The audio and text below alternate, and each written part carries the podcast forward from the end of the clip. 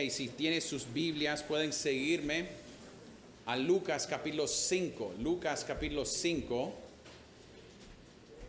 Y para decirles honestamente, hoy en la mañana yo les dije que iba a terminar Lucas 5, pero hoy por la tarde tomé la decisión que quiero enfocarme un poquito más en el final, porque el texto al final de este capítulo habla del ayuno. Y cuando hablamos del ayuno hay bastante aquí en, en varios contextos que, que, que es difícil para la gente entender cómo debemos usar el ayuno, debemos hacerlo, cuál es el propósito y todo eso. Entonces voy a pasarlo para la siguiente semana y enfocarme más en ella. Eso significa que hoy por la noche tenemos un texto que a mí me encanta porque tiene que ver con alguien conociendo a Cristo. Tiene que ver con alguien siendo llamado a ser discípulo de Cristo. Y es alguien bien conocido, es, es Leví. Leví es Mateo, Mateo que escribió el Evangelio, es, es él que, que es uno de los discípulos de Cristo. Entonces, con eso en mente, ponga atención a versículo 27 hasta 32. Después de esto, Jesús salió y se fijó en un recaudador de impuestos llamado Leví, sentado en la oficina de los tributos, y le dijo, sígame. Y él, dejándolo todo, se levantó y lo seguía. Leví le ofreció un gran baquete en su casa y había un grupo grande de recaudadores de impuestos y de otros que estaban sentados a la mesa con ellos. Y los fariseos y sus escribas se quejaban a los discípulos de Jesús diciendo, ¿por qué comen y beben ustedes con los recaudadores de impuestos y con los pecadores? Jesús les respondió, los sanos no tienen necesidad de médico, sino los que están enfermos. No he venido a llamar a justos, sino a pecadores al arrepentimiento. Esto es la palabra de Dios. Oremos. Padre Celestial, te damos gracias por este tiempo para terminar este día del Señor, viendo la gloria de Cristo, su manera de salvar a gente, viendo que Él siempre estaba buscando gente para, para salvar. Oh Dios, hoy por la noche queremos pedirte que nosotros podemos ver la grandeza de nuestro Salvador que podemos ver la llamada que Él nos da, que es una llamada radical y difícil, pesada en ciertos sentidos. Pero Dios, ayúdanos a ver que lleve a nosotros la, la oportunidad a, a saber que nosotros somos discípulos de Él, que hemos sido llamados por su gran misericordia. Oh Dios, ayúdanos en estos minutos que tenemos juntos a crecer en conocimiento de ti. Que podemos ver a Cristo y solamente a Cristo. Y oremos, oremos esto en el nombre de Cristo, nuestro hermano mayor. Amén y amén. Entonces, familia, el texto es, es bien simple. Es bien simple porque la idea es que dice después de esto Jesús salió. Entonces, después de esto tiene que ver con lo que sucedió antes, la idea que había alguien que era paralítico enfrente de él en la casa, de, pensamos que era Pedro, en la casa de Pedro, y estaba enfrente de él, y él lo, lo hizo caminar de un solo, pero lo más importante es, lo salvó. Y después de eso, Él se fue y el texto nos da algunas cosas que a veces si estamos leyendo rápido ni lo fijamos. Dice, después de esto Jesús salió y se fijó en quién? Un recaudador, recaudador de impuestos llamado Leví. Entonces la primera cosa que debemos pensar es para en, esta época escuchar que él estaba fijando en un recaudador de impuestos, es decir, que él está pensando o fijando en alguien que es un bien conocido pecador. Alguien que toda la gente iban en ese contexto a decir, hey, recaudador de impuestos, este man es un man que, que aprovecha de lo demás es un ladrón, es un hombre que trabaja para los romanos, es un hombre que va a llegar y poner impuestos sobre su propia gente y cobrarles un poquito más para tener su propio bien. Entonces es un hombre haciéndose rico usando el nombre del gobierno. Suena como algo familiar, va. O sí, familiar es. Entonces la idea es como, no estoy solo hablando de Honduras, estoy hablando en todo el mundo. Suena algo normal. Entonces era ese chip de decir, ah, ok, este es el tipo de gente que él está conociendo, reconociendo, fijando en ellos. Es alguien que es bien, bien rico por su trabajo. Pero siempre me da interés que dice aquí, que dice que él se fijó. Se fijó, él estaba mirando, salió de la, la casa, salió y él está buscando alrededor. Y él notó a este hombre. Le vi ahí, dice en el texto, en un lugar en los tributos y, y en la oficina, y se fue por él. Es muy significante que en, el pasado de este texto, ¿qué sucedió? Cuando el, la lepra quería ser, o el, leproso quería ser sanado, ¿qué, fue, ¿qué hizo? Se fue a Cristo. Cuando el paralítico tenía que ser sanado, los hombres lo llevó. Pero en este texto no tenemos nada de Leví llamando a Cristo. No tenemos Leví, hey, venite por acá, yo quiero hablar con vos. No, es Cristo fijando, es Cristo pensando en él, notando que este hombre está ahí sentadito y él se va por él. Tiene que ver con la idea de la, la, manera que Cristo llama a la gente. Hay iniciativa en Cristo específicamente.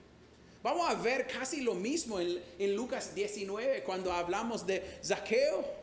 La manera que él se vaya directamente al árbol para agarrar a, a, Zaqueo. Entonces la idea familia es, él estaba notando y es alguien en, en lo cual nosotros no lo hubiéramos, no, si estamos siendo honestos, no lo hubiéramos puesto bastante atención hoy en día, a veces cuando hablamos de gobernadores en Honduras, o podemos decir ha, sido un cambio de, del gobierno en Honduras, entonces puede ser que es recientemente, entonces no hay tanto. Pero por los siguientes 14, 15 años aquí en Honduras, hablar de gente que trabaja en el gobierno es como, no, esos hombres, esa mujer, son las... Y es, hay miles de palabras que salen para describirlos, ¿va? Es la misma manera que la gente hubiera hablado de Leví. Pero mire, él está yendo directamente a él y no es el tipo que nosotros normalmente hubiéramos ido para salvar.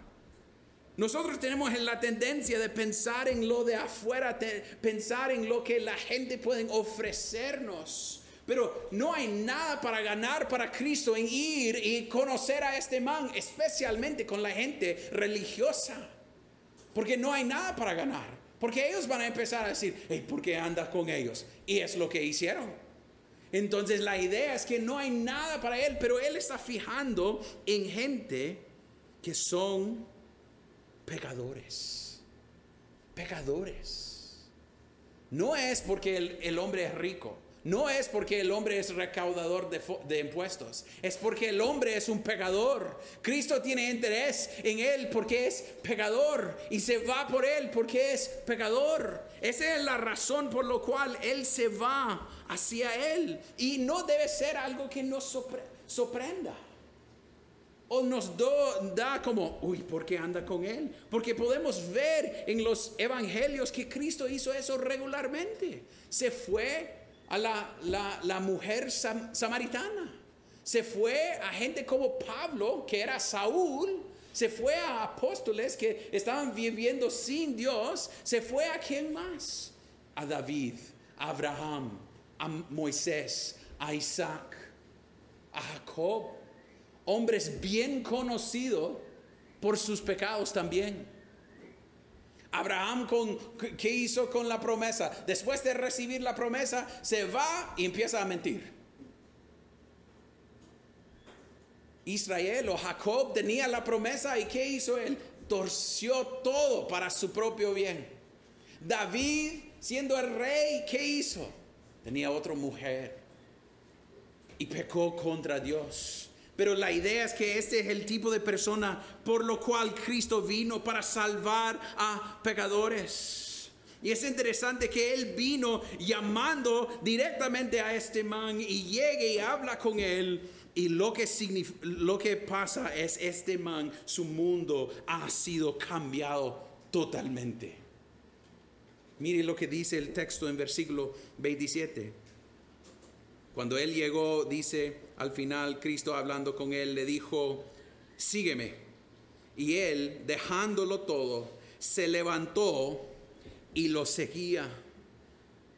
Entonces la idea es que este hombre llegó y lo llamó y toda su vida cambió de un solo. Y es interesante que pienso yo que Lucas es un hombre de pocas palabras. Puede ser que había bastante más plática entre esta situación. No era como solo llegar, sígueme, vámonos. Puede ser que era una plática, pero él está tratando de describirlo y es bien parecido de lo que sucedió en capítulo 5 con los otros discípulos, ¿va? Cuando ellos terminaron pescando, Cristo dijo que, sígueme. ¿Y qué pasó? Lo siguió. Dejó todo y lo siguió. Debemos notar el poder del llamado. Es que Cristo está llamándolo a, seguirle y es un llamado a, seguirle con todo. Y es un poco interesante la diferencia en esto porque con los, los que tenían trabajo como pescando, ¿cuál ellos podemos ver en los evangelios? Que ellos regresaron a pescar. Hay tiempos cuando ellos están pescando. Pero para Mateo, para Leví, a dejar su trabajo, él no podía regresar.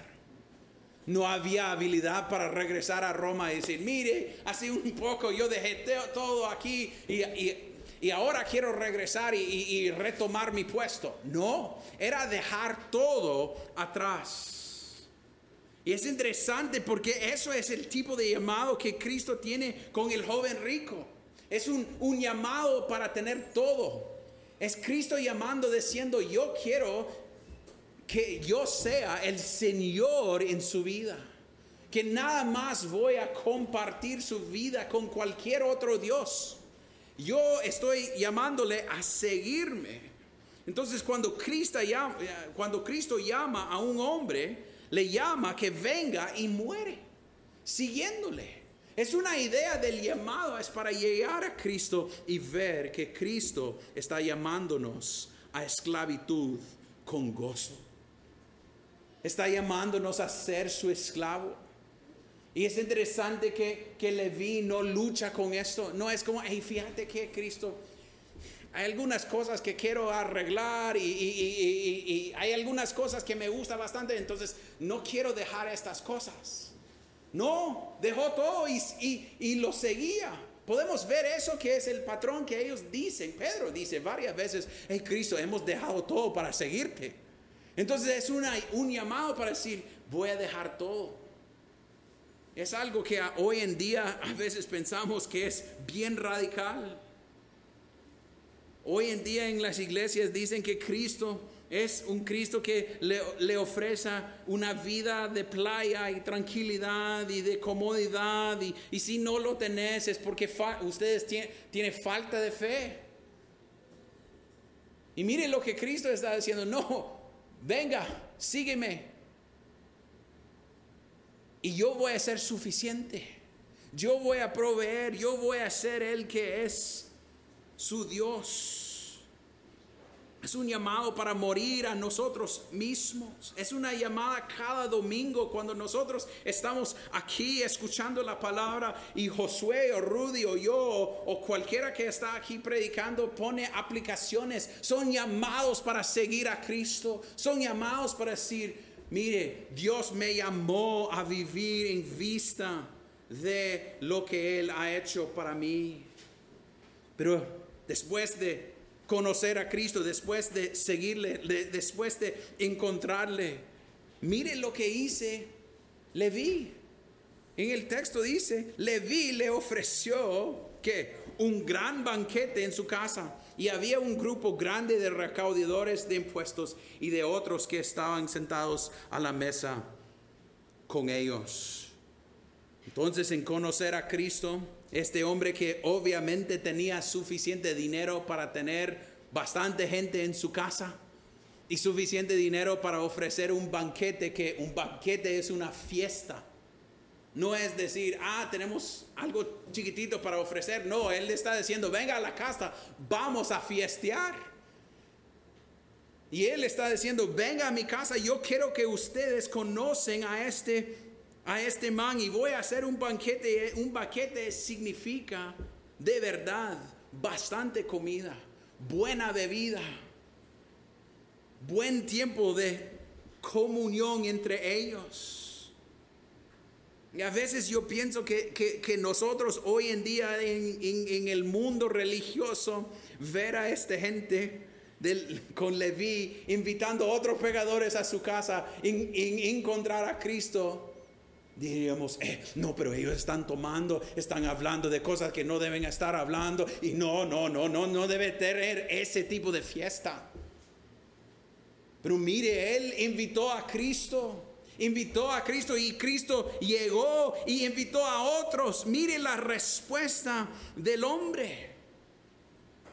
Pero familia, tengo una pregunta. Si nosotros tenemos esa misma reacción de lo que hace la gente cuando conocen a Cristo, que gente son, son gente que son pegadores, debería ser o, puede ser que nosotros todavía somos fariseos. Que nosotros estamos sentaditos aquí siempre juzgando a los demás, diciendo, mire lo que ellos toman, mire lo que ellos hacen, mire lo que ellos escuchan, mire las fiestas que ellos tienen juzgando a los demás por lo que están haciendo.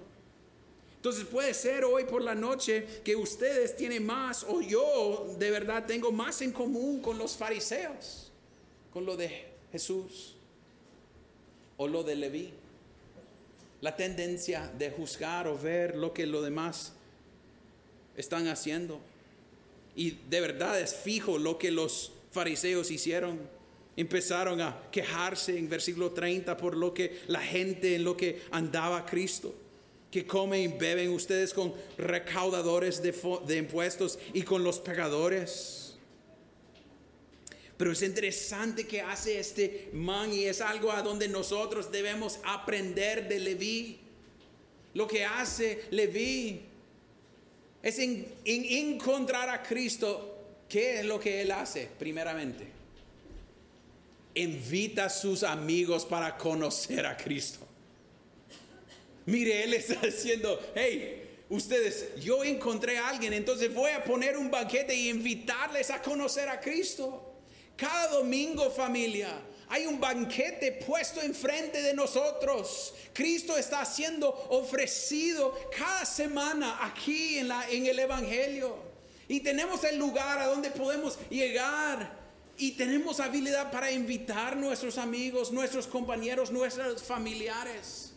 Y ustedes pueden decir, ah, Aarón quiere que la iglesia se llena. No, yo quiero que sus familiares, que los alrededor de nosotros conocen a Cristo. Este hombre no quería hacerlo porque pensaba, hey, yo quiero mostrar cuántos amigos tengo y qué tan bueno yo puedo hacer los banquetes. No, es que él quería que ellos podían encontrar Cristo y entender que hay salvación en él. Mire la manera que él responde a Cristo, en seguir a Cristo. Él está invitando gente a su casa para que ellos podían entender y reconocer su necesidad de Cristo. Y la gente tiene la tendencia de decir, no, pero Si él hace eso, va a invitar gente bien mala. Gente que nosotros no queremos conocer y con lo cual no queremos andar. La gente rara que son un poco mm, incómodos para hablar con ellos. Cuando estaba preparándome para esto, me dio recuerdo de un hombre en la iglesia ahí en Jesus City. No voy a poner el nombre porque no quiere que sale en esto. Pero ese man tenía una historia en su vida, una historia bien difícil. Era alguien que tenía un poco de problemas mentales, unos problemas con algunas cosas de drogas y todo eso. Pero ese hombre era creyente. Y sabe que era el único hombre en nuestra iglesia que casi cada semana tenía visita con él. Siempre. Y siempre era gente un poco diferente y raro como él. Pero cada vez que yo me acerqué a él y empecé a hablar con el hombre, yo le dije, hey, su amigo, ¿qué pasó? Y él siempre me dijo, es que Aarón, yo encontré a Jesús y yo sé que la única cosa que va a ayudar a este man es Cristo. Y es la realidad, familia. Si ustedes de verdad confiesan la palabra de Dios, es lo que nosotros confesamos. La única cosa que va a ayudar a su vecino, a su compañero, su amigo, su familiar, no es arreglar las cositas de su vida o darle cosas para que ellos estén un poco más cómodos y después darle Cristo. No, es su necesidad, es Cristo. Es lo que habíamos, habíamos hablado la semana pasada. Que Cristo dio salvación y después el milagro de dar la habilidad para caminar a ese man pero le dio salvación. La cosa, familia, que nosotros debemos ver es que este hombre de verdad entendió que nosotros somos gente que han sido salvados, no por nuestras propias obras, pero por lo que Cristo ha hecho para nosotros. Y debemos tener el deseo para que otros escuchen, para otros que otros encuentran a Jesús. Y yo voy a seguir empujando este cosa con nosotros porque es algo que yo tengo que empujar en mi propia vida familiar. ¿Para quién estamos orando por su salvación? Específicamente. ¿Cuál vecinos? ¿Cuál compañeros? ¿Cuál amigos? ¿Cuál familiares? ¿A quién estamos invitando a la iglesia para escuchar las riquezas del Evangelio? Porque hay vida en el Evangelio porque queremos que ellos escuchen las realidades del Evangelio y no vamos a estar incómodos cuando nos dice que no, no quieren llegar, que estamos listos para recibir un no, no, no, no, no, no, y vamos a seguir orando, vamos a seguir pidiendo que vengan. No porque queremos mostrar, mire, yo he invitado la mitad de la iglesia acá. No, ¿Para qué? ¿Para qué podemos tener gente que vean su necesidad, que son pecadores? que están buscando satisfecho en cualquier otro lugar, pensando que esta vida o esta cosa o esta mujer o este hombre o estos niños o estos viajes o esta nueva Mickey de mi casa que puedo usar para jugar va a hacerme feliz y no lo va a hacer. Nosotros tenemos un banquete de, podemos ofrecer un banquete que es algo más profundo, que es Cristo mismo, que ofreció su vida para salvarnos, para ofrecernos algo. ¿Y por qué? ¿Por qué debemos hacer esto? ¿Por qué debemos invitar gente? Porque Cristo vino para pecadores, de su propia palabra de su propia palabra. Aquí en el texto dice, Jesús le respondió, los sanos no tienen necesidad de médico, sino los que están enfermos. No he venido a llamar a justos, sino a pecadores al arrepentimiento. Él está diciendo, si usted es pecador, vino para vos. Si vos sos pecador, aquí estoy listo para recibirte. Eso es la razón por lo cual vine. Es lo que Cristo está explicando a ellos. Y puede ser que usted hoy por la noche, puede ser que su historia es una historia larga y lleno de cosas. Puede ser que tiene secretos oscuros que nadie sabe. Pero lo que hemos visto hoy en Corintios y podemos ver en Corintios 6, primero de Corintios 6, la lista de cosas que eran ellos. Eran ellos. Porque Cristo vino para salvar a pecadores. No hay nada, familia, o no creyente que está aquí, no hay nada que usted puede decir, yo he hecho esto, que Cristo no puede salvar que Cristo no puede dar perdón por lo cual. Él es suficiente, es más que suficiente. Lo máximo pecado que usted tiene, Él tiene mil veces de gracia y misericordia. Mil veces para recibirte. No es que Él solo está logrando para, para cubrir sus pecados. Solamente allí, no. Es más que eso, porque es el Cristo, que él, era el creador, es el creador del mundo, que vino y murió en la cruz.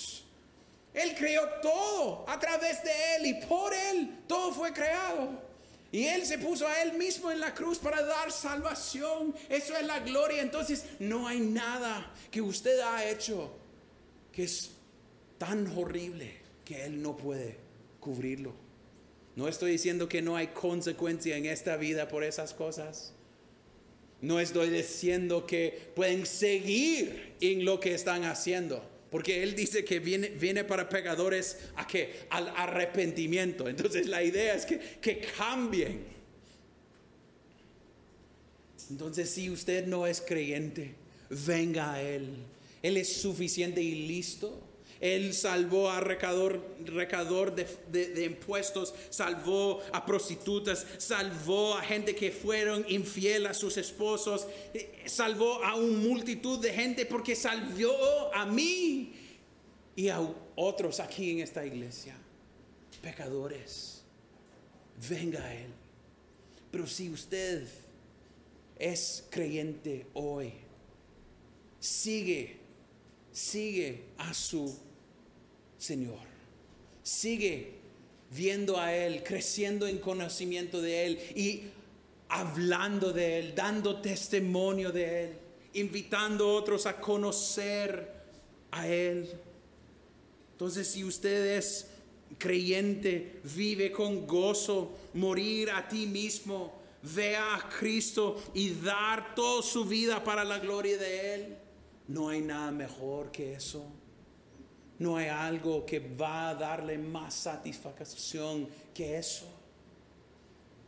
Familia, su Cristo está llamándole semanalmente a ver a Él, no ver a nosotros, no ver a sus habilidades, no, es ver a lo que Él ha hecho para nosotros y seguir viendo a Él y seguir a Él. Eso es porque Pablo dice, Sigue, sígueme en la manera que yo sigo a Cristo, porque la meta es seguir a Cristo.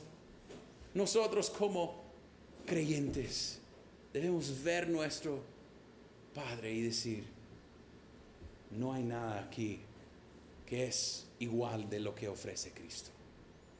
Si usted es creyente, que ha caído en la mentira, que debe satisfacerte en esta vida, en sus cosas, en hacer su propio reino.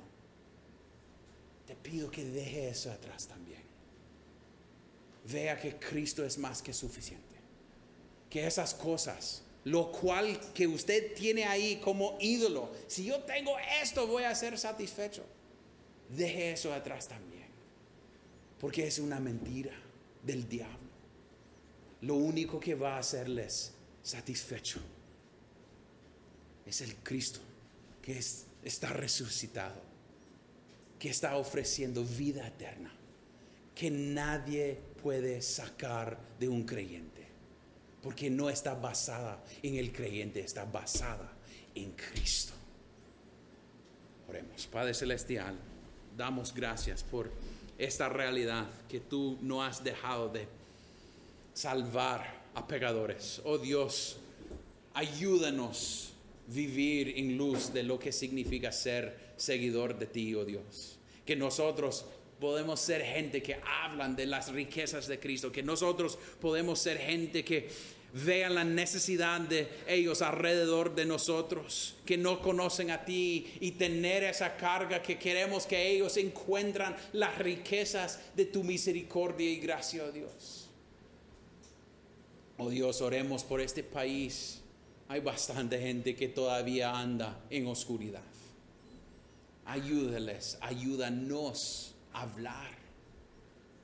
Ayúdales a escuchar Oh Dios, háganos gente que quieren ver a gente conociendo a Cristo.